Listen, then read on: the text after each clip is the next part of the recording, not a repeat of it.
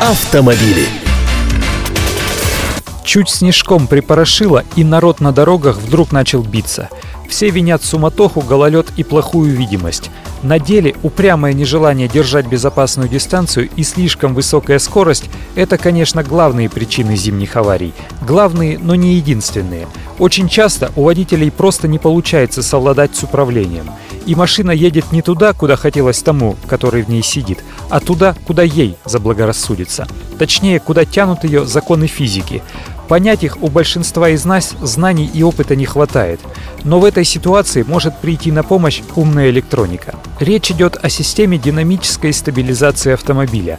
Чаще всего ее называют аббревиатурой ESP это имя запатентовано компанией Bosch, их систему впервые серийно стали устанавливать на Mercedes S600 в 1995 году.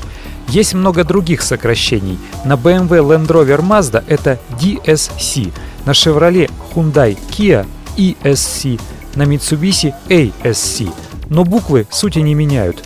Специалисты называют систему динамической стабилизации вторым по важности с точки зрения безопасности изобретением в автомобиле, после ремней.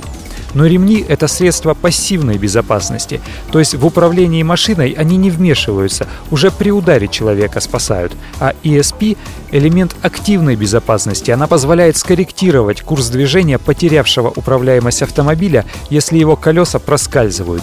Как она это делает? А очень просто — Действительно просто. Она совмещена с антиблокировочной системой ABS, но вдобавок к ее компонентам имеет датчик положения руля и акселерометр, следящий за реальным поворотом автомобиля. Когда показания акселерометра не соответствуют показаниям датчика поворота руля, система подтормаживает нужные колеса машины. Только и всего. А вдобавок еще и обороты двигателя сбрасывает, чтобы предотвратить начинающийся снос передка или занос машины. Например, вы слишком быстро вошли в поворот и машину просто потащило дальше. Тогда система подтормаживает колеса, которые едут по внутреннему радиуса. Внешние колеса, соответственно, вращаются быстрее и как бы вталкивают машину в поворот. Вторая ситуация. Вы резко дернули рулем и машину потащило в занос, то есть задок закинуло в сторону. Тогда электроника тормозит переднее колесо с той стороны, в которую вас тащит, и остальные колеса выправляют линию траектории. Происходит все быстро, водитель и сообразить не успеет. Волшебная вещь. Я лично пробовал ее действие на автодроме и был немало удивлен. Вот только не нужно думать, что сила этого волшебства безгранична. Если швырнуть машину в поворот со скоростью самолета, да еще и на скользкой дороге, физика победит электронику. И финиш будет в кювете. Архив рубрики и главные автомобильные новости вы найдете на сайте kp.ru в разделе «Авто». А я Андрей Гречаник. Желаю вам доброго пути. Автомобили.